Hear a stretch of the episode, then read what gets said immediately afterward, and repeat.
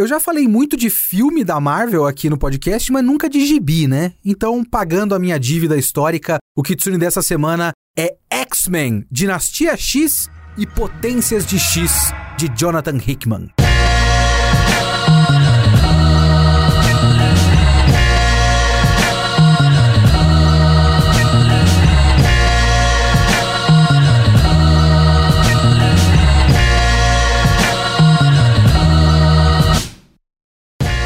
Sou o Leonardo Kitsune e o Kitsune da Semana é o meu podcast solo semanal para eu falar do que eu quiser, do jeito que eu quiser, que pode ser quadrinhos, anime, mangá, cinema, literatura, games. Se eu li, se eu vi, se eu joguei e eu quero falar, então é aqui que eu vou falar. Você pode assistir as gravações desse podcast toda terça, terça-feira, 5 horas da tarde, na twitch.tv barra geekhere. Ou mandar o seu e-mail para leo.kitsune@geekhere.com.br ou comentar no site geekhere.com.br.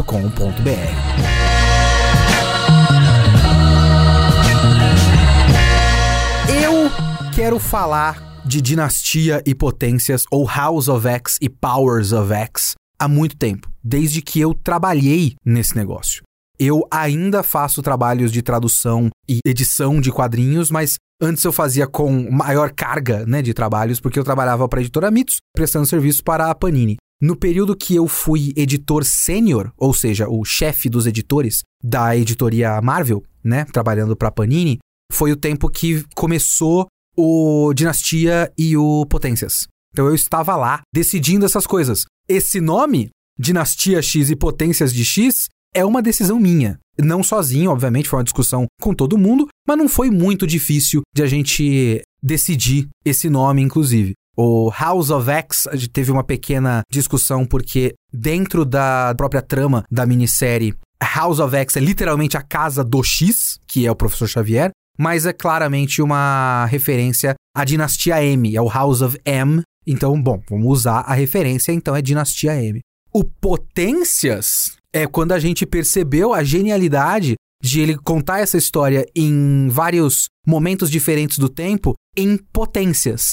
O x a potência de 0, que é o ano 1, o x a potência de 1, que é o ano 10, o x a potência de 10, que é o ano 100, e o x a potência de 100, que é o ano 1000 da timeline dessa história. Ele falou, peraí, então isso aqui é potência, não é os poderes do x, são potências de x. Porque o Hickman não dá ponto sem nó. O que é esse gibi? Vamos lá. Dinastia X e Potências de X foi uma minissérie em 12 edições, dividida em duas revistas. Essas duas revistas com o nome Dinastia e Potências, né? Cada uma com seis edições. É uma minissérie com 12 no total, que tem uma ordem de leitura muito específica. Consultem a ordem de leitura, porque não é para você ler do 1 ao 6 do Dinastia, depois 1 ao 6 de Potências. E nem é alternado, porque os caras não querem facilitar a nossa vida. Mas tem a ordem de leitura, tem sempre no fim de cada revista, você pode consultar lá. É, eu não sei se a Panini vai publicar um capa dura com tudo reunido, mas enfim. Essa minissérie saiu em 2019 e é importante a gente entender o contexto da publicação de Dinastia e Potências. Eu estava trabalhando nesse negócio, então eu estava supervisionando todas as linhas editoriais da Marvel, pelo menos o que saía no Brasil. Essa foi a Idade das Trevas dos X-Men. Porque foi o período em que todas as evidências apontam para os gibis dos X-Men serem meio sabotados dentro da Marvel. Era uma bagunça, tinha muito gibi porcaria, tinha a equipe azul e a equipe dourada, e tinha o X-Men Red. X-Men aqui ficou como equipe vermelha, se eu não me engano, ou alguma coisa do tipo. E acho que o X-Men Red era o único que prestava, o resto era muito ruim. Aí tinha umas outras revistas paralelas. O Wolverine não era o Wolverine, era o velho Logan de outra timeline que caiu no universo 616. Enquanto isso, tinha outra Wolverine, que era uma revista legal, mas também variava bastante. Tinha umas revistas simplesmente horrorosas da Arma X e Arma H. Era bizarro. Mas, se eu não me engano, esse foi o período em que a Disney comprou a Fox. E aí é o período de reconstruir os X-Men. E aí que entra Jonathan Hickman. Se você não conhece Jonathan Hickman, é um Roteirista que eu acho que não fez nada para DC, até onde eu sei, mas fez bastante coisa para Marvel e coisas independentes fora da Marvel também. Na Marvel, ele é um cara muito ambicioso. Tudo que ele faz é muito grandioso. Ele, por exemplo, é o cara que encabeçou uma fase dos Vingadores. Foi muito, muito longa fase que ele também dividiu em duas revistas para culminar em um grande evento. Que ele dividiu na revista Vingadores e na revista Novos Vingadores. Toda essa fase do Hickman, que é uma ficção científica bem complicada, resultou no grande arco final das Guerras Secretas. Esse Guerras Secretas do Hickman vai ser adaptado como próximo grande evento dos Vingadores no cinema. E aí deram na mão dele para ele reescrever, rebutar os X-Men. E ele foi muito mais ambicioso do que isso.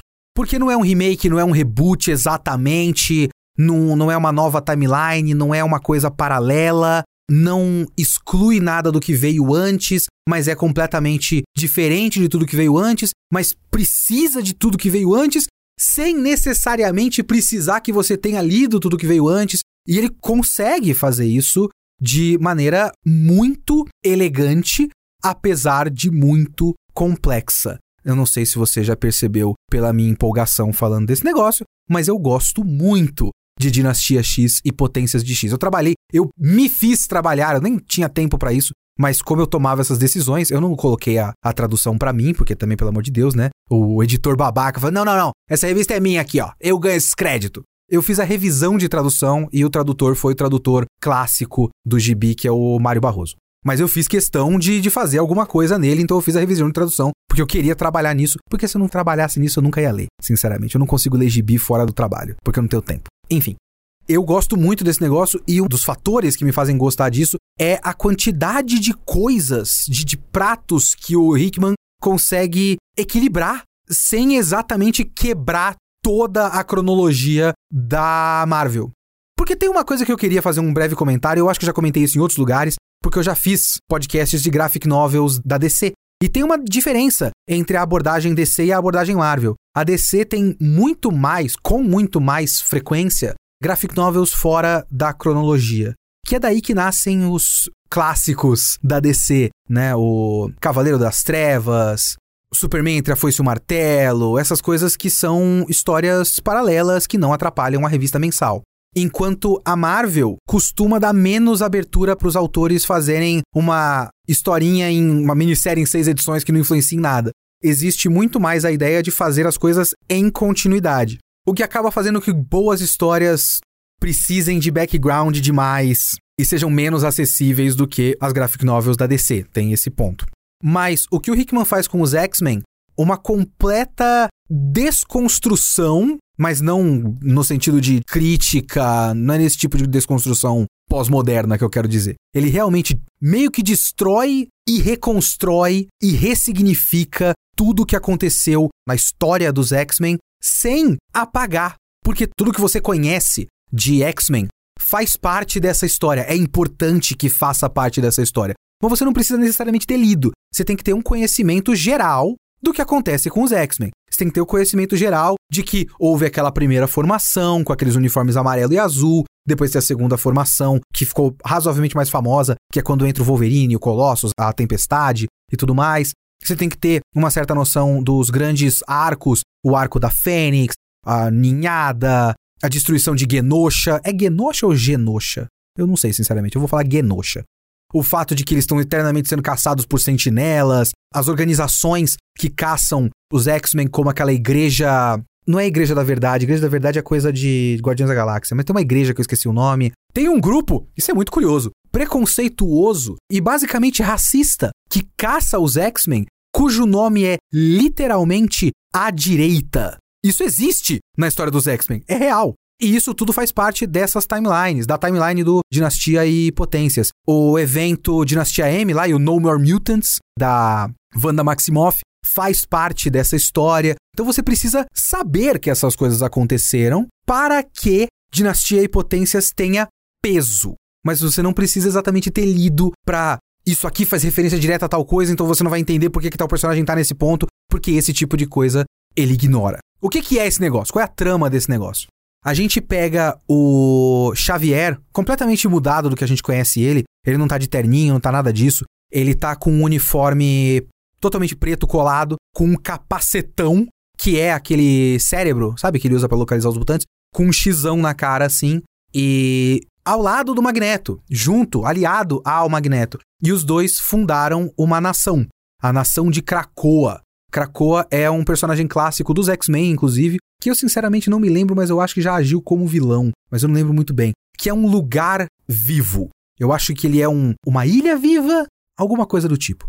Que tem consciência, tem uma língua própria e tudo mais. Eu acho que é mutante. Krakoa é mutante.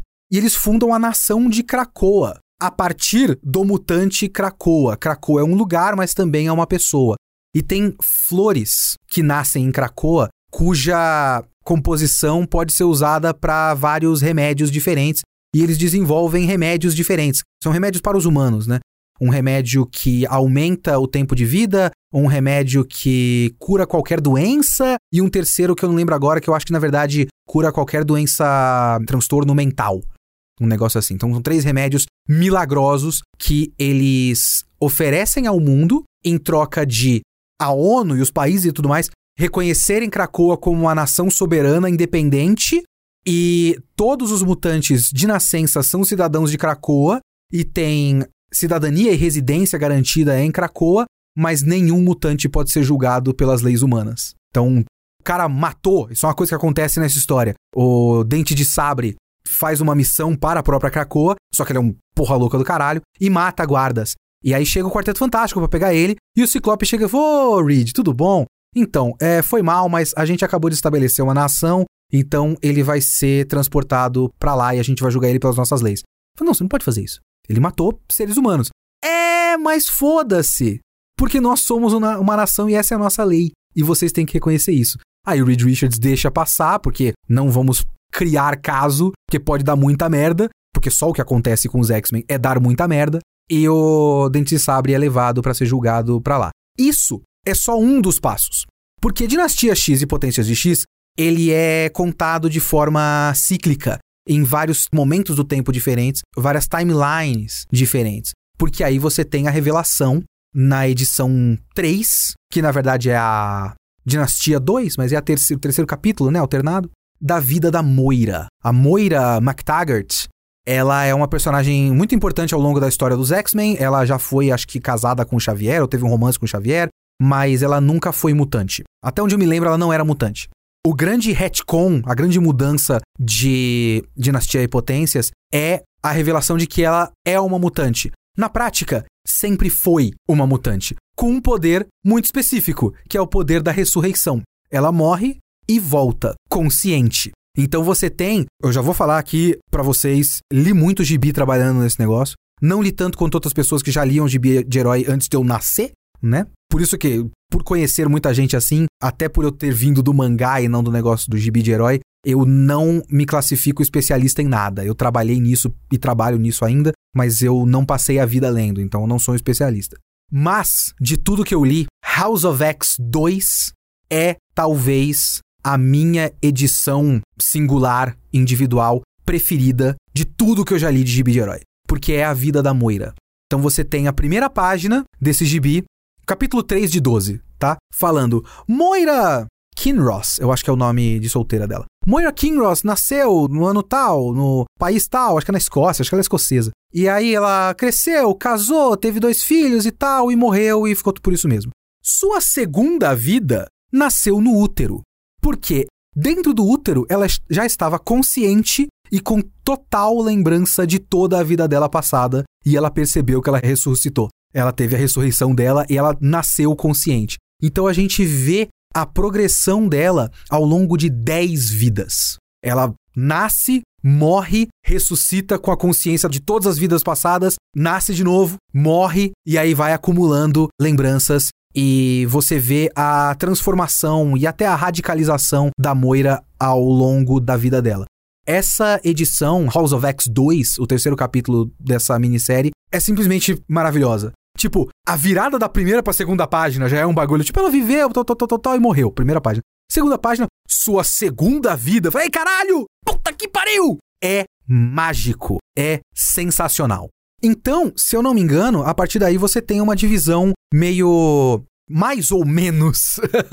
clara da função de cada uma dessas revistas. A House of X, né, a, a Dinastia X, ela meio que acontece dentro de um momento muito específico É um. Se eu não me engano, o próprio Hickman fala que essa história acontece mais ou menos dentro de um mês muito importante, de um ponto de virada muito grande da história dos X-Men. Já a revista Potências de X acontece dentro dessas potências que eu já falei. Dentro do ano 1, que é quando o Xavier conhece a Moira. No ano 10, quando eles estabelecem Krakoa. Ano 100, mais ou menos, né? Não é exatamente no ano 100 da timeline, mas é tipo por volta de 100 anos depois disso, quando já tem uma completa reviravolta no mundo e o mundo tá meio que dominado pelo complexo homem-máquina e os mutantes foram quase dizimados e tem um ser chamado Nimrod, que é uma evolução das sentinelas, e o ano 1000, que é quando a humanidade já chegou a uma pós-humanidade e tá tentando se comunicar com uma instância maior cósmica para alcançar um novo estágio evolucionário. E é aí que mora uma das coisas que eu acho mais geniais em Dinastia e Potências. Por quê? Eu gosto de X-Men. Eu gosto do núcleo todo dos X-Men. Tem vários personagens que eu gosto demais. Uma das minhas pequenas birras, digamos assim, com Dinastia e Potências é que basicamente uma das minhas personagens principais de X-Men é a Kitty Pryde, a Lince Negra. Eu gosto muito dela. E a Kitty Pryde eu acho que ela é mencionada só como DNA dela foi usado para fazer uma quimera na timeline do ano 100. E ela não participa ativamente da história. Eu sei que continuando a partir desse grande reboot, ela vai ser a personagem principal de uma das revistas da linha X-Men. Que acho que é a Marauders, que eu não sei como ficou aqui no Brasil, porque eu já não trabalhei nisso mais. Mas tem pouco dela. Mas enfim. Eu gosto dos X-Men, eu gosto moderadamente do Wolverine. Eu gosto mais do Ciclope, veja bem. Apesar que eu gosto mais do Ciclope terrorista. O Ciclope certinho eu não gosto, o Ciclope terrorista é muito legal. Terrorista entre aspas, né? Essa é uma boa parte da discussão desse gibi, inclusive. É, gosto muito do Magneto, gosto muito da Tempestade, da Lince Negra, etc, etc. Mas tem um bagulho que eu tenho com X-Men que é. Eu acho, eu vejo, da maneira como eu vejo os X-Men, eles têm meio que dois lados das suas histórias, né? A revista X-Men costuma ter dois focos diferentes. Um foco mais pé no chão e um foco mais espacial. O foco mais pé no chão lida mais com as questões de. questões sociais, questões raciais, é o lado que faz os X-Men serem o que a gente sempre comenta que eles são, que é uma grande metáfora para a luta pelos direitos civis, porque os X-Men foram criados na época pelo Stan Lee, supostamente numa inspiração ali da luta por direitos civis do Martin Luther King e do Malcolm X. Então você tem o Magneto como uma espécie de Malcolm X e o Xavier como uma espécie de Martin Luther King. Eu já vi muita gente contestando isso e falando que não é bem assim. Até porque você só pode considerar que o Xavier é um Martin Luther King se você acreditar na versão propositalmente sanitizada do Martin Luther King pelo governo americano, que precisa criar uma versão não violenta da luta racial. Tipo, ah, vocês podem protestar, mas sem violência, viu, gente? Que nem Martin Luther King. Quando Martin Luther King não era isso. E o Xavier é isso. Mas enfim, isso é outra história. As histórias mais pé no chão dos X-Men são as que mais me interessam. As histórias que usam os X-Men para falar sobre essa infeliz inevitabilidade do conflito social e socio-racial, digamos assim. Mas também tem o lado cósmico, o lado de os X-Men vão para batalhas cósmicas com o Império Shi'ar. O lado mais ficção científica de X-Men me interessa menos. Os X-Men em navinhas espaciais e falando com o. Aquele, é gladiador? Eu esqueci agora, aquele cara que é o campeão de chiar com um moicanozinho azul e vermelho. A família do Scott Summers, que o pai dele é uma espécie de corsário. É corsário? Acho que, acho que é corsário o nome dele. que é o pai dele no espaço com uma trupe de alienígenas. Não tenho tanto interesse assim. X-Men Dinastia e Potências é uma das, se não a melhor tentativa tentativa bem sucedida de juntar esses dois lados. Porque ele meio que, de certa forma, o que ele faz é criar um quadrinho, uma graphic novel, digamos assim, de ficção científica, de hard sci-fi. Ele é um hard sci-fi que se utiliza do lore dos X-Men, em vez do contrário. Ele não é uma história dos X-Men que é mais para ficção científica. Por um lado, eu adoro isso. Por outro lado, eu acho que eu sempre comparo muito o Hickman com o Nolan. É uma coisa que eu acho que eles têm estéticas e preferências, interesses muito próximos. São histórias muito próximas, assim. Eu, eu, eu fico pensando em coisas do Hickman e que o melhor diretor para adaptar seria o Nolan. Com a diferença de que o Nolan se explica demais em coisas que não precisa tanto e o Hickman se explica demais porque precisa, porque as histórias eles são realmente muito complexas. Mas assim como o Batman do Nolan é mais um filme do Nolan do que o filme do Batman, Dinastia e Potências é mais um gibi do Hickman do que um gibi dos X-Men. Ele não respeita tanto assim a voz dos personagens. Então você tem que se acostumar com o jeito Hickman de escrever. Tudo é muito pomposo, tudo é muito urgente, o que funciona melhor aqui do que, por exemplo, nos Vingadores dele. Ele tá sempre eternamente em modo crise e todo mundo fala muito corretamente e muito rebuscadamente. Só alguns personagens são pontos fora da curva e de vez em quando ele não escreve, por exemplo, Wolverine exatamente do jeito clássico que se escreve o Wolverine ao longo de histórias dos X-Men. Esse Wolverine, ele é um meio termo entre o Wolverine clássico e um personagem do Hickman, porque todo personagem do Hickman fala igual. Isso é uma coisa que eu tenho que reconhecer. É que eu gosto de como os personagens do Hick Hickman falam, porque se encaixa na história que o Hickman está escrevendo, mas é muito longe do tipo de coisa que a gente está acostumado em X-Men. É muito longe do novelão do Claremont. O Claremont escreve novela mexicana com roupa colante colorida. Vamos aqui reconhecer. É isso que fez as histórias do Claremont serem famosas. Porque deu humanidade para os caras. E uma maneira de dar humanidade é que ele escreveu novela mexicana.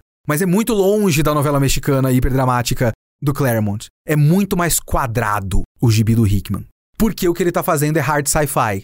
E, e ele faz isso porque ele junta essas duas ideias. É uma história sobre evolução. Se você vai falar de X-Men, você vai fazer uma história sobre evolução.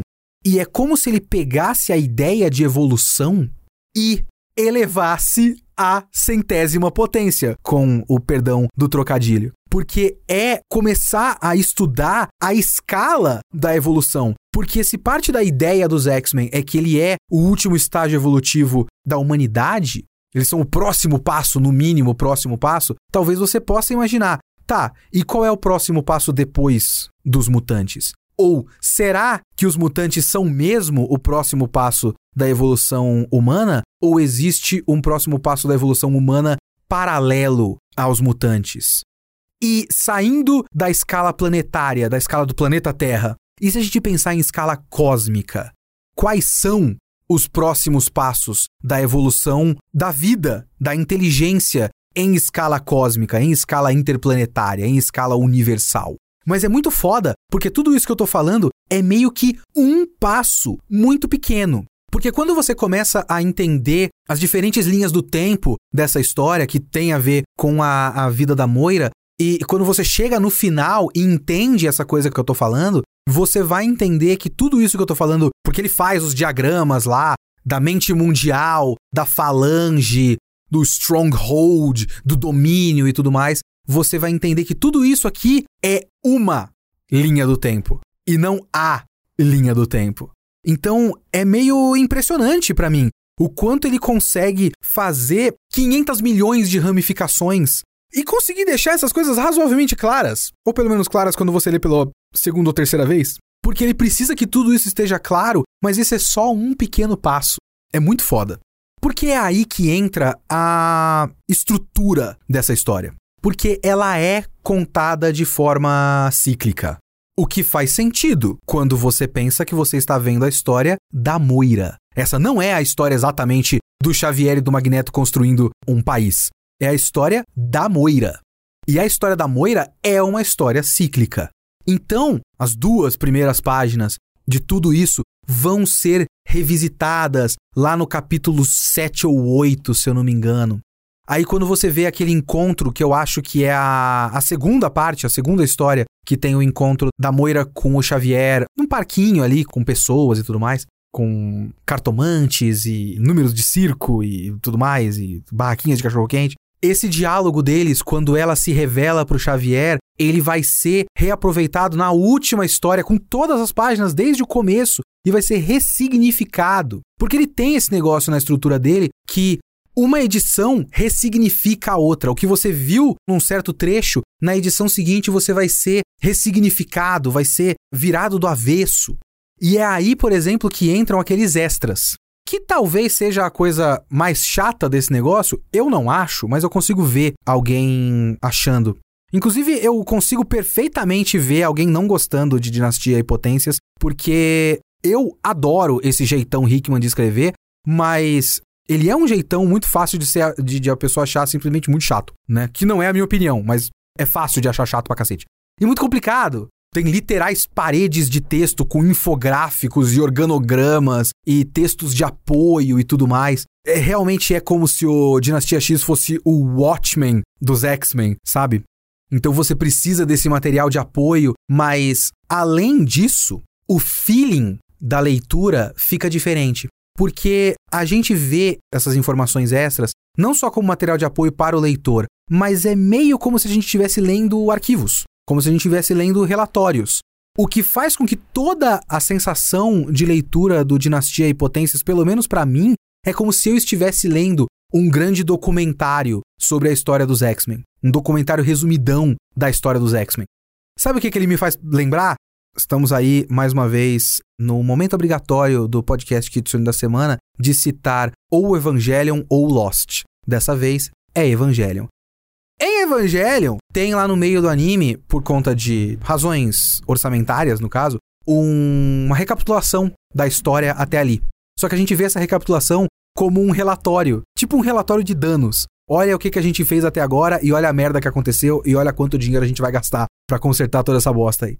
Então é uma recapitulação, economiza dinheiro do bagulho, né? Eles podem simplesmente reaproveitar cenas do anime com texto na tela e narração em off, mas também é uma maneira diegética de você não ter aquela sensação de tempo perdido. Você não tá perdendo seu tempo com aquilo. Você tá vendo os personagens fazendo alguma coisa enquanto faz a recapitulação. E é isso que me lembra o Dinastia e o Potências. É como se eu estivesse realmente vendo um relatório daquela história. Porque também é o relatório das memórias da Moira. Que a gente vai chegar num certo ponto, lá na edição final, que a gente vai ver literalmente, dentro desses extras, o diário da Moira. De como ela vai contando a relação dela com principalmente o Xavier, mas também com o Magneto e um pouquinho com o Apocalipse. Porque o Apocalipse também é muito importante nessa história. Então você tá vendo, eu, eu acho que esse é o, o extra final. Ele termina com o grande relatório da Moira, que, para mim, ressignifica todos os outros que a gente já viu. Todos eles, para mim, são relatórios da própria Moira. Até porque essa história gira muito em torno de conseguir arquivos e conseguir informações para os próximos passos. Além de ser extremamente importante, né? Porque a gente precisa se localizar no tempo, né? Até porque, como eu falei, essa história é cíclica, mas ela também é não linear. E nesse momento eu tenho que reconhecer e dar os créditos não só pro Hickman, mas pra equipe dos sonhos que ele reuniu, porque para começo de conversa, a arte dos dois caras, um em cada revista, né? Eu nunca lembro qual faz qual, mas enfim, é o Pepe Larraz em uma e o RB Silva, que eu acho que é brasileiro, o RB Silva. Na outra, eu acho que o RB Silva é do Potências e o Pepe Larraz é do Dinastia. A arte dos dois é fenomenal e é distinta, mas ao mesmo tempo é muito próxima. Então você tem uma diferença estética entre as duas revistas, ao mesmo tempo que você não tem um choque. Não é como se fosse o Alex Ross e o Scott Young, um em cada revista. Elas são razoavelmente próximas.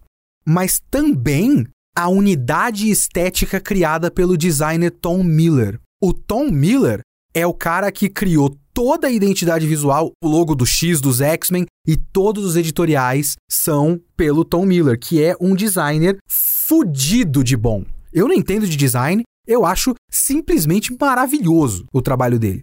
Então, quando você tá vendo esses extras, não é só encheção de saco e texto pra cacete. É uma experiência estética faz parte da estética. Aliás, não só faz parte, é a estética do negócio. Até porque eles inventaram a língua de Krakoa, e a língua de Krakoa é design do Tom Miller. Então você tá vendo aquilo através da língua dos X-Men, sabe? Isso é muito interessante. E é aqui que eu vou precisar, já que eu tô falando de como essa história é cíclica, eu vou precisar meio que fazer um spoiler total do bagulho. Eu garanto para vocês que não vai estragar nada, até porque é uma história muito densa. Muito, muito densa. Muito cheia de detalhes, muito cheia de coisinhas, sabe?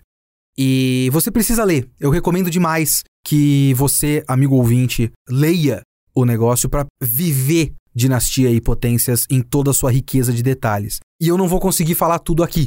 Mas para poder falar em termos amplos do que a gente está comentando aqui, eu vou precisar pelo menos explicar as vidas da Moira, que é a espinha dorsal desse negócio. E é uma espinha dorsal que vai sendo construída com o tempo, porque você vai pensando que você está vendo certa coisa e você está vendo uma outra coisa. Isso é, olha só, segundo o checkpoint aqui do Kitsune da semana, isso é muito parecido com Lost.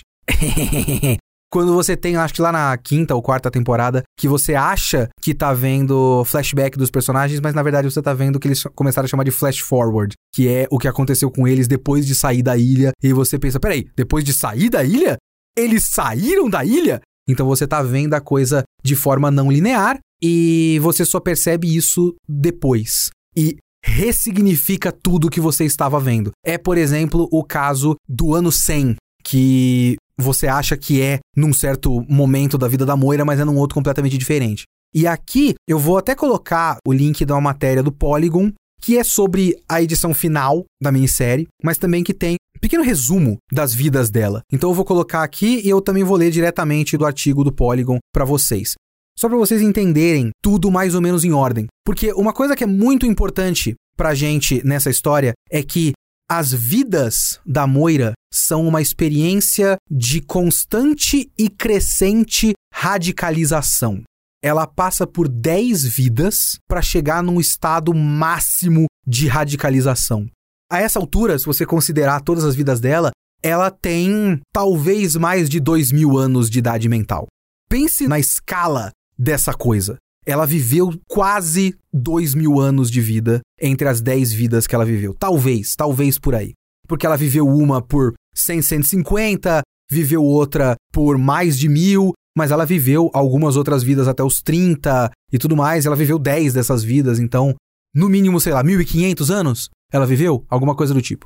São 10 vidas, certo? A primeira dela é normal. Como eu falei, ela é resumida em uma página só. Ela viveu uma vida de humana aos 13 anos, ela ficou muito doente, mas se recuperou totalmente, porque foi quando ela despertou os poderes mutantes dela. Só que como o poder mutante dela é ressurreição, ela não fez nada com isso, né? Ela só ficou doente, voltou, morreu.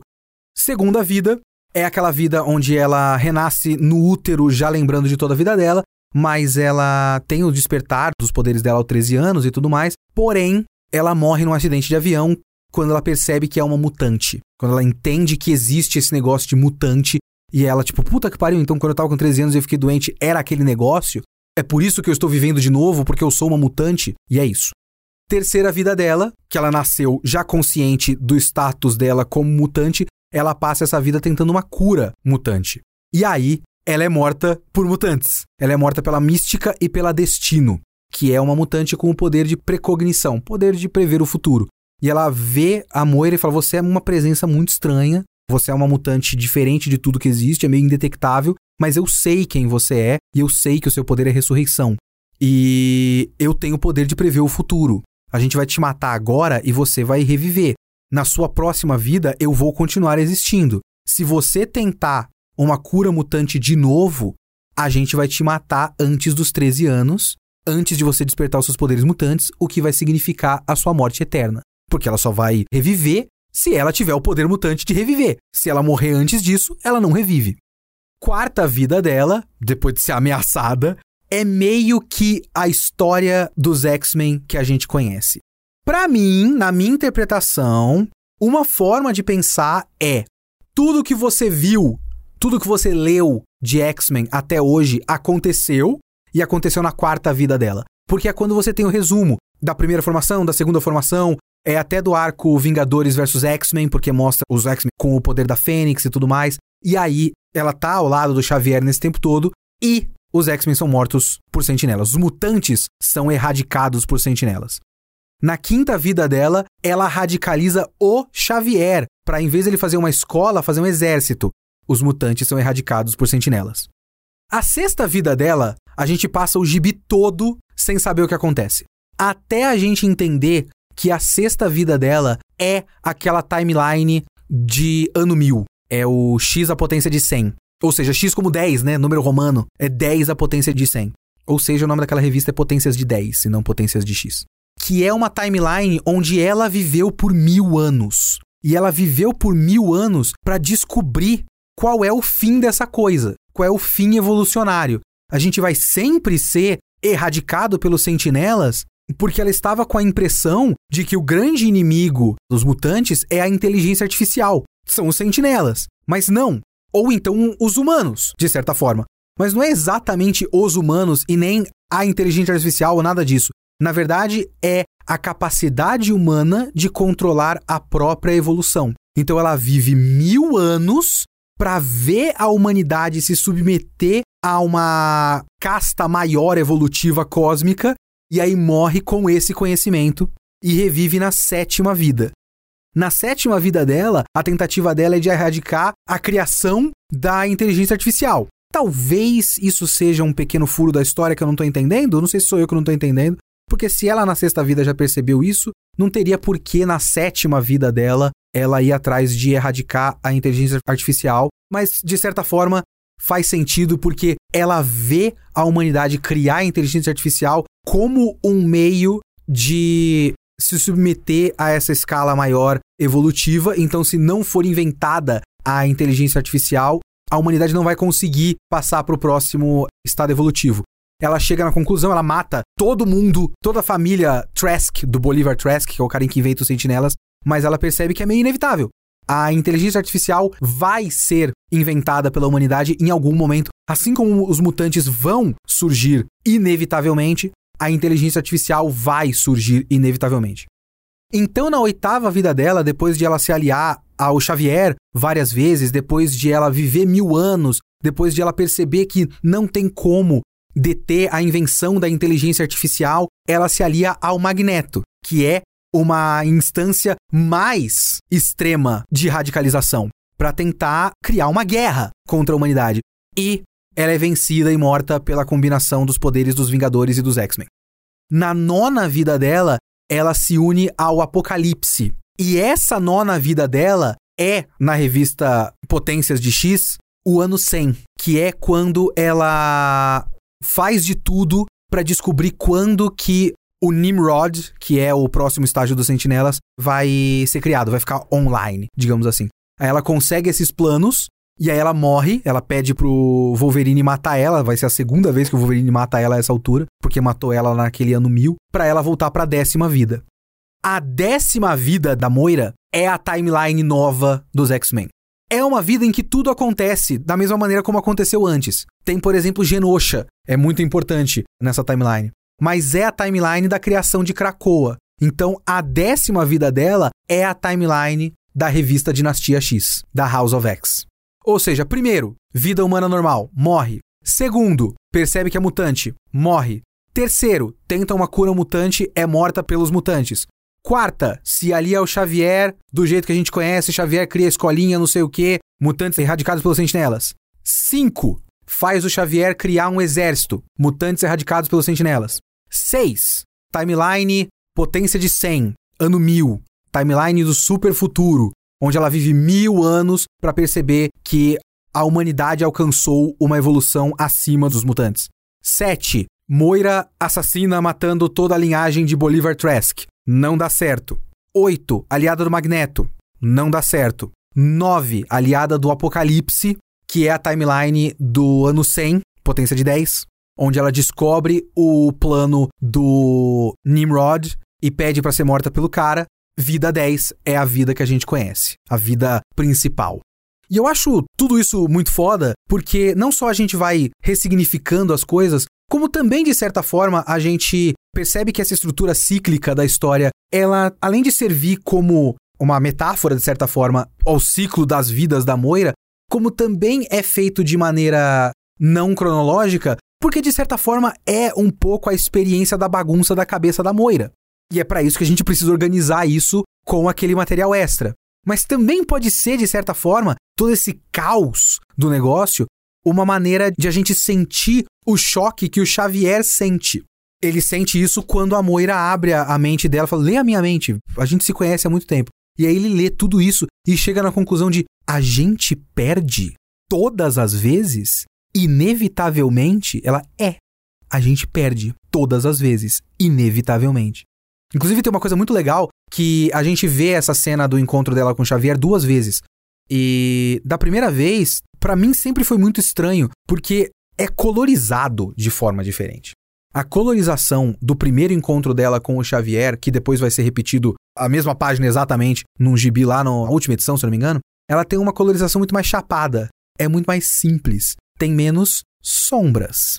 Quando a gente ressignifica esse encontro, e é isso que é uma das mágicas dessa narrativa dele, porque da primeira vez você vê ela abrindo a mente dela e você acha que é tipo a quarta vida dela, quando ela encontra o Xavier pela primeira vez e tudo mais, e não a décima vida dela, você acha que ele só descobriu que ela é uma mutante que ressuscita. Só que aí, lá no final, isso é ressignificado para ele ver todas as vidas dela. para ele ver 1500 anos de vida dela e ter um choque. Ele começa a gritar e tudo mais.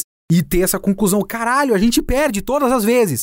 E aí a colorização muda de novo. Porque ela fica com sombras. Porque aquele é um momento que o Xavier é um cara muito inocente, muito sonhador. Eu sonhei com um mundo melhor e tudo mais. E aí ele tem um choque do caralho, que puta que pariu. A gente sempre perde. E que aí ele vai ser completamente radicalizado e vai virar aquele cara do capacetão do cérebro.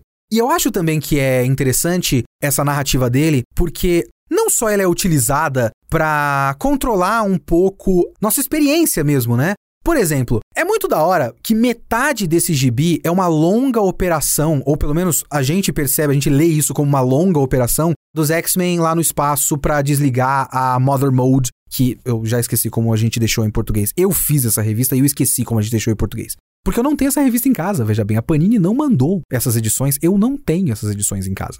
Então eu li em inglês para fazer esse podcast.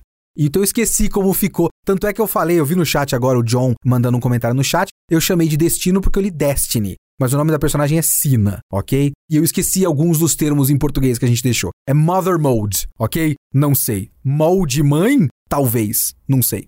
Tem essa operação. E, e a operação, porque é o Hickman, e o Hickman sempre faz tudo em modo crise, em modo urgente, então é uma operação de vida ou morte. O que faz sentido, porque é o bagulho que vai criar uma forja autoconsciente e autorreplicante de sentinelas automaticamente assim que ela detectar que a existência dos mutantes está num nível crítico e precisa ser contida. Então os caras obviamente têm que deter esse bagulho. E todo mundo morre nessa operação. Então no meio da história, todos os X-Men morrem. Se isso é o reboot para ter a nova fase dos X-Men, seria uma nova fase dos X-Men sem Ciclope, Wolverine, Jean Grey, Noturno, Mística, um monte de gente. Anjo tá lá no meio também. Um monte de gente morre. Só que esses personagens não vão morrer, porque tem todo o bagulho de Krakoa poder reviver qualquer mutante. Só que a gente não pode saber isso no começo, né? Então ele vai controlando essas informações. Tipo, a primeira coisa que acontece depois de eles morrerem não é eles serem revividos, é um capítulo que mostra como o Magneto e o Xavier foram procurar o Senhor Sinistro e usar a ajuda dele e esses experimentos dele com genética para criar um arquivo do código genético de todos os mutantes que existem. E aí a gente vai ver eles sendo revividos, e aí aquela primeira página da história vai ser ressignificada com a ressurreição deles, que a gente vê como eles ressuscitam e tudo mais. E tudo faz muito sentido da maneira como foi mostrado. Ele ressignifica o Bolas Douradas. Vocês, meus amigos, conhecem o mutante Bolas Douradas? Isso é um mutante que existe. E é o tipo de mutante que eu gosto muito. Se eu não me engano, Bolas Douradas é um mutante criado pelo Bendis, na fase do Bendis, que é a última boa fase dos X-Men antes dessa do Hickman. Fábio Medina é um moleque latino, gordinho, que descobre que é mutante e o poder dele é uma bosta. Que ele cria bolas douradas. O que, que, é essas bolas? Umas bolas. Dourada. Eu gosto desses mutantes. Eu acho que tem que ter mais desses mutantes. O poder dele é uma bosta. Não, poder de regeneração, o poder de ver o futuro, o poder de ser fodão. Tem que ter alguns que é bom. O meu poder é criar umas bolas douradas. É que nem o derme. Ah, minha pele estica. O bico. Ele tem um bico. O bico é um ótimo mutante. Eu acho que tem um mutante de uma história, de uma minissérie que eu não li, que se chama O Pior X-Men de Todos. E eu acho que o poder mutante dele é explodir, o que significa que ele só pode usar uma vez. E é da hora isso. Tem que ter essas porra, porque nem todo mundo vai evoluir com um poder muito da hora e ficar bonitão. Nem todo mundo é o ciclope que, ah, meu Deus, eu solto um raio pelo olho e eu preciso usar um óculos vermelho. Sabe? E ele continua sendo gatíssimo. É da hora, eu gosto disso. Mas eles ressignificam o Bolas Douradas. Eu gosto muito de falar que o nome dele é Bolas Douradas. Porque eles descobrem que as bolas douradas do Bolas Douradas são ovos. Porque são material orgânico. Só que são ovos inviáveis. E aí tem um outro mutante que manipula realidades. Enquanto um mutante manipula a realidade, o outro cria bolas douradas. Mas enfim que faz com que os ovos, que são as bolas douradas, virem ovos viáveis. Então, esses ovos são usados para colocar o material genético dos caras. E aí tem outra mutante que também foi criada pelo Bendis, que manipula o tempo, porque enquanto alguns mutantes manipulam o tempo, outros criam bolas douradas. E aí ela faz esse ovo se desenvolver em menos tempo do que se desenvolveria, porque senão eles iam precisar de 35 anos para ter um ciclope de novo. Ela faz o tempo passar por 35 anos ali e tudo mais. Então eles usam cinco mutantes ali para fazer a ressurreição eterna desses mutantes. Voltando um pouco no que eu estava dizendo, essa estrutura cíclica faz com que nem tudo pareça tão fácil. Faz com que a gente tenha um momento de crise, catarse emocional. Não é só um gibi frio e chato. Ele também é um gibi com muita emoção. Quando eles estão nessa missão, eu acho que esse é um dos melhores momentos de todo Dinastia Potências de X. Quando eles estão na missão de desativar o Nimrod antes dele ser ativado, lá na Mother Mode e tudo mais, os extras, eles são extras sobre extermínio mutante. Então tem um histórico do extermínio mutante. A população mutante era tantos. Aí em Genosha foram mortos 16 milhões. Aí a Wanda Maximov dizimou os mutantes e matou mais não sei quantos milhões, acho que um milhão de mutantes. Aí ficou reduzido uma população de 100 mil. Aí teve a morte de não sei o que, a morte de não sei o que lá. Então tem um relatório que você vê primeiro como apenas dados, dados frios. Aí todos os mutantes morrem nessa missão, todos os que foram na missão, morrem nessa missão. E aí você vê o Xavier chorando por eles. E aí você vê aqueles mesmos extras colocados na página como um caos do caralho, que eles não são só dados. É o Xavier pensando nesses dados com todo o peso que eles têm. Porque não são só o número 16 milhões são 16 milhões de vidas. E aquelas vidas que ele perdeu naquele momento pesam para ele assim como as 16 milhões de vidas, mesmo que ele possa ressuscitar todos esses X-Men. Só que a gente precisa sentir essas mortes antes da gente saber que eles podem ser ressuscitados. E eu não acho que isso deixa tudo conveniente. Porque eu acho que uma outra coisa que esse gibi consegue fazer é criar uma constante sensação de vai dar merda. Porque veja bem, Boa parte desse gibi é a história da constituição do país Cracoa. E o país, ele é sustentado nas bases de Cracoa e dessa vantagem estratégica das flores em relação à humanidade. Mas a gente tem essa sensação, a própria Emma Frost fala, tipo, ah, beleza, então você vai criar um outro país e colocar todos os mutantes de novo no mesmo lugar, seu idiota? Não morreram já 16 milhões de mutantes em Genosha quando vocês fizeram isso da outra vez, de colocar todos os mutantes no mesmo lugar, só que ele consegue razoavelmente bem criar a sensação de que sim, agora esse bagulho pode dar certo, ao mesmo tempo que também pode dar muita merda. Por causa da quantidade de gente potencialmente merdeira que eles foram colocar em Krakoa porque eles estão abraçando todos os mutantes. Então, todos os mutantes é a Kitty Pride e o Noturno, mas também é o Apocalipse, também é o Senhor Sinistro. É todo mundo. Se é todo mundo, é todo mundo. É um monte de gente que é potencial de criar caos, sabe? Mas o que eu mais gosto desse gibi também, entre as várias coisas que eu mais gosto nesse gibi, é que toda essa estrutura cíclica, ela também vai criando uma sensação na gente de inevitabilidade. Porque a gente não vê essas mortes esses extermínios mutantes cronologicamente. A gente vê mortes e extermínios mutantes várias vezes. Então, ao mesmo tempo que quando eles são ressuscitados, a gente tem aquela festa no final, e a gente vê essa festa duas vezes, uma vez como uma grande celebração, bonita e tudo mais, e depois de um jeito meio macabro, que é, veja bem, olha que interessante, a primeira vez que a gente vê aquela festa do fim da minissérie é com uma narração, se eu não me engano, com, pelo ponto de vista do Xavier e do Magneto, uma conversa do Xavier e do Magneto. Olha que lindo que a gente fez. A segunda vez que a gente vê isso é com uma narração da Moira. Se eu não me engano, é isso. E a narração da Moira é muito mais pessimista e muito mais sinistra. Tipo, a gente tá fazendo isso, mas o potencial é de caos. O potencial é ruim. E a gente não pode contar para as pessoas, até porque tem uma sensação de que tá todo mundo festejando essa grande festa. Ah, nós somos imortais, nós somos os mutantes, a nossa nação e tudo mais. Só que também é, a gente vê isso na segunda vez, enquadrado dentro da perspectiva da Moira de nós sempre perdemos. É quase inevitável que a gente perca. E eu não sei como a gente vai conseguir fazer com que essa vez seja diferente. E a gente não pode contar para eles. É uma utopia, mas também é uma distopia.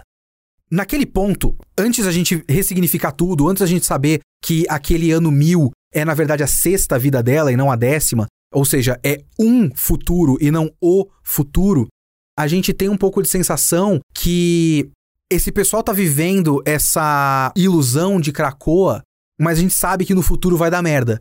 Com isso ressignificado, é até pior, de certa forma, porque agora a gente não sabe qual é o futuro deles. Claro que essa minissérie foi 2019, foram, tiveram três anos de publicações dos X-Men que eu não li desde então. Eu quero muito ler. Eu preciso arranjar tempo para isso. Eu não trabalhei mais esses gibis depois de na minissérie. Eu não consigo ler gibi se não for a trabalho, porque eu não tenho tempo. Eu tenho podcast, tenho outras coisas. Desculpa. Eu não li o resto da linha Hickman dos X-Men. A não ser que eu tivesse que traduzir, eu não ia conseguir ler. Mas neste ponto, né? Pensando como se a gente estivesse lendo o fim dessa saga antes do lançamento da revista X-Men 1, que se sucedeu depois da minissérie, né? Como o grande reboot da revista X-Men, o futuro é completamente incerto. A única certeza, ou quase certeza disso, é que vitória de verdade não é possível. Tem uma narração no meio, lá quando os, os caras morrem, né? Na missão da Mother Mode, que é o Xavier falando com cada vitória uma derrota. Então toda vitória nossa, na verdade, é uma derrota. Então a gente conseguiu impedir a criação do Nimrod, mas os nossos companheiros morreram. A gente pode reviver, mas ainda não é uma coisa boa. Mas essa sensação sufocante de inevitabilidade também é muito importante para a gente pensar um pouco na ética de tudo que eles estão fazendo. Porque o estabelecimento da nação de Krakoa é ético, é moral, é correto, é inevitável. É um bagulho que a história faz a gente pensar. No começo da história, a gente tem os embaixadores lá, os enviados das Nações Unidas, de várias nações diferentes, um cara da China, um cara de não sei o quê, um cara da França, enviado para conhecer Cracoa, mas eles não conhecem exatamente Cracoa, porque eles estão sendo guiados pelo Magneto, e o Magneto, os caras falam, ah, mas a gente vai conhecer Cracoa? Eu falo, não, vocês estão conhecendo os nossos hubs das plantas de Cracoa que transportam a gente para vários lugares, mas Cracoa, Cracoa mesmo, a ilha de Cracoa que fica no Pacífico, nenhum humano pode entrar. E toda essa conversa termina em Jerusalém, porque eles têm uma passagem em Jerusalém. E eu acho isso muito significativo. Porque veja bem, olha que interessante. Não sei até que ponto isso é intencional. Eu acho que é, porque o Hickman não dá ponto sem nó, mas eu não conheço a política do Hickman.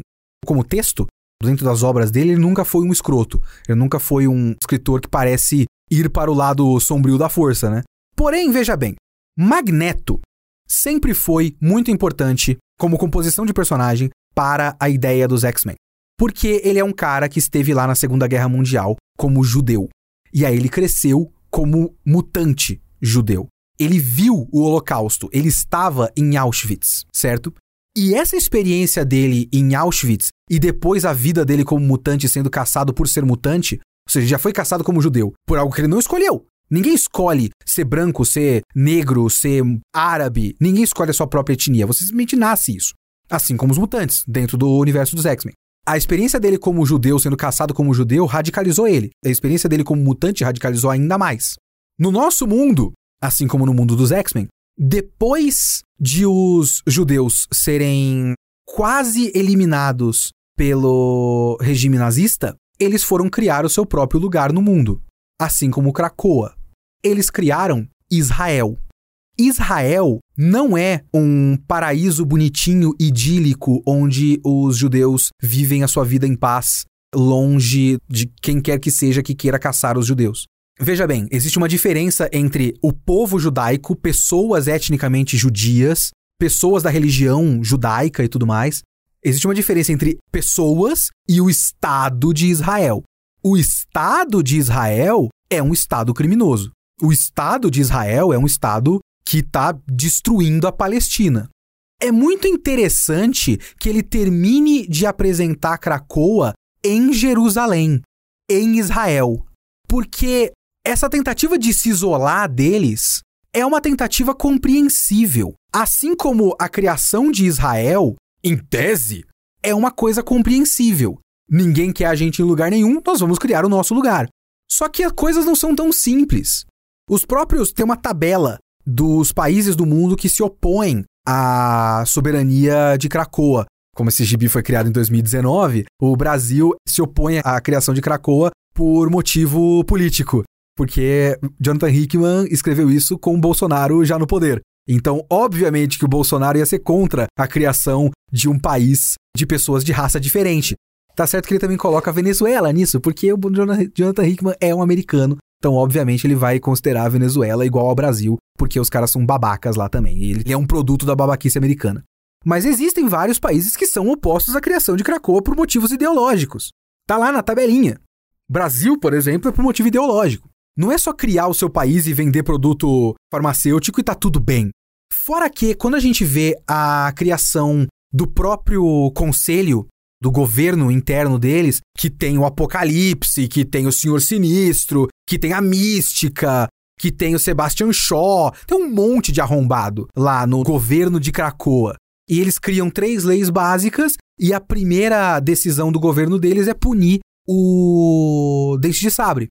E é uma punição bizarra, porque se ele morre, ele entra no protocolo de ressurreição.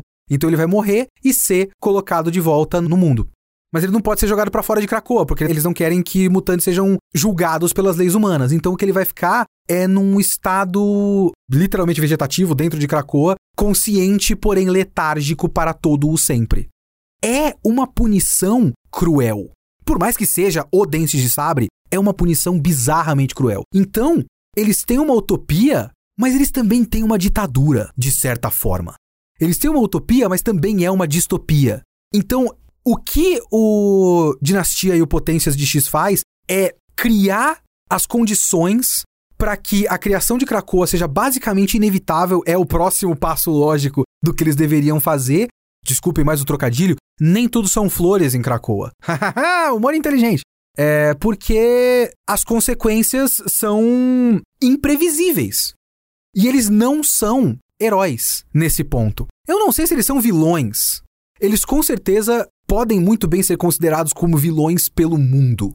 Mas eles não se colocaram como heróis. Eles, inclusive, isso é uma mudança bastante grande do status quo dos X-Men, porque os X-Men sempre foram, por serem criados pelo Xavier na, digamos, quarta vida da Moira, eles sempre foram heróis. A ideia dos X-Men é: eles nos odeiam, mas se a gente fizer boas ações o suficiente, eles vão nos amar. Então eles são heróis. Tem um problema com o mundo, eles salvam o mundo. É isso que eles fazem.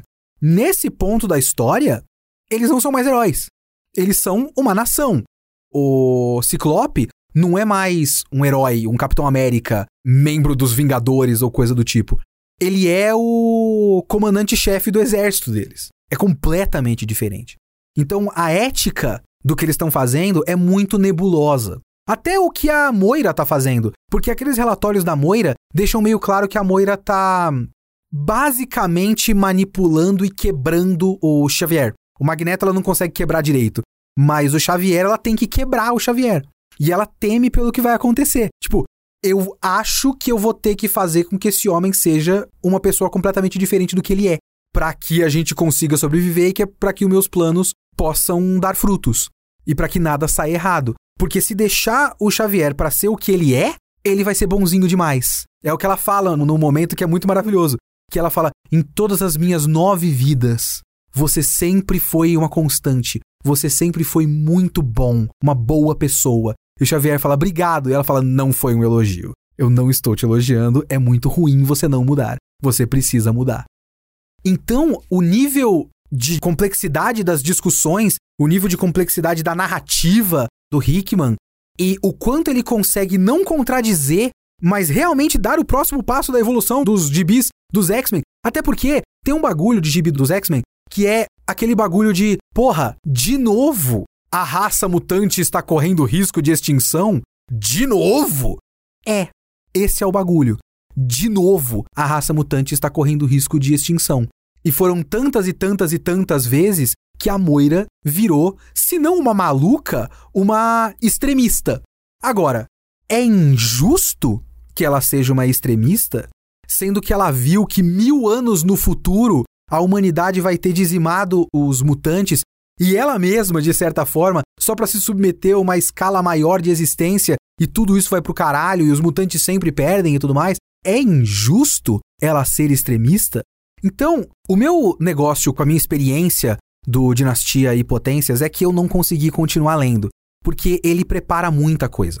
Eu acho que ele deu até dicas de nomes de arcos que ele ia fazer mais pra frente, porque teve vários grandes eventos dos X-Men depois disso. Teve o Inferno, teve o Espadas de X, era isso? Eu esqueci agora, Swords of X, não sei. Próxima grande fase depois disso é o Dawn of X, que é o Aurora X, Aurora de X, eu não sei como, não lembro como ficou agora. Eu acho que ele vai adiantando porque o planejamento do Hickman é a longo prazo, então coisas foram deixadas de propósito lá. Então, obviamente, vai dar merda com o sinistro. Agora, tem coisas que eu queria saber se já foram feitas nos quadrinhos dos X-Men. E vocês, se quiserem mandar e-mails para mim, leo.kitsune.geekhere.com.br com spoilers leves, não com detalhamento de coisas, mas só dizendo, ah, isso aí tá para acontecer sim. Por exemplo, todo esse lore que ele criou da falange, da mente mundial e tudo mais, isso dá em alguma coisa? Eu não sei. Eu não sei se ele construiu isso para dar em alguma coisa no futuro. Mas eu tenho muita curiosidade de saber. E eu não consegui ler até hoje. Mas o Dinastia X e o Potências de X, ele é uma minissérie que, mais uma vez, é diferente daquelas coisas que a DC costuma fazer. Porque como ela é em continuidade e ela é realmente um recomeço para uma nova fase da revista regular dos X-Men, ela não é uma minissérie com começo, meio e fim. Ela é um grande começo. Claro, ela tem o seu próprio começo, meio e fim. Você pode só ler isso aí. Só que você vai ler e fala, puta que pariu, foda! Mas é um prólogo. Você precisa ler a próxima edição, que é X-Men 1, que eu não consegui ler. Então talvez esse seja o, entre aspas, maior defeito de Dinastia e Potências. Ela não é fechada. No máximo que ela pode ser fechada, ela é perfeita para mim, mas ela não é fechada. E aí, claro que tem os defeitos de o jeitão de escrever do Hickman, que vai de gosto, né? Eu gosto muito. Por mais que tenha umas coisas muito idiotas lá, eu gosto da fase do, dos Vingadores dele, por exemplo, acho muito foda. E aí vai de gosto, não tem muito jeito. Porque é pesado, todo mundo fala quadrado, todo mundo fala pomposo, enfim. Quando você chega no final, é muito satisfatório, cara. As voltas, literais voltas que ele deu para chegar nesse ponto, puta que pariu, é muito satisfatório, é muito bom. Sei lá, tem aquela piada que eu acredito que a maior parte das pessoas usa como piada, mas tem pessoas que realmente acreditam, porque tem pessoas em 2022 que já são mais carecas do que eu e ainda ficam em guerrinha Marvel contra DC.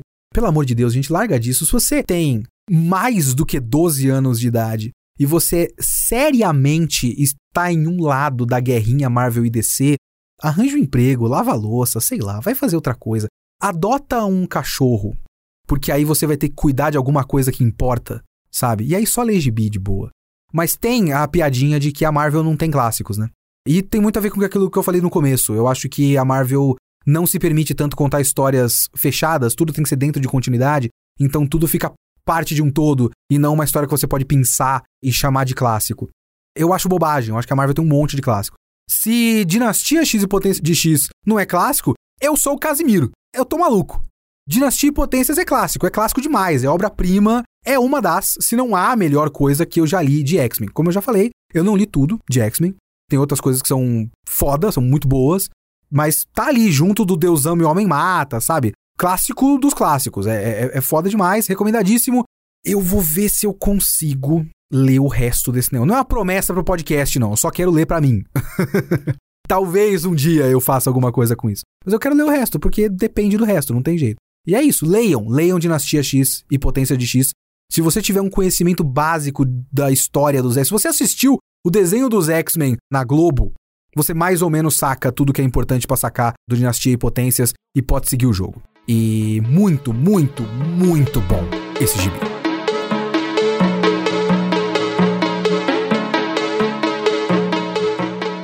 Vamos aos e-mails e comentários do Kitsune da semana passada sobre Full Metal Alchemist volumes 16 a 20. Então vou ler o e-mail aqui do Cristiano Richter.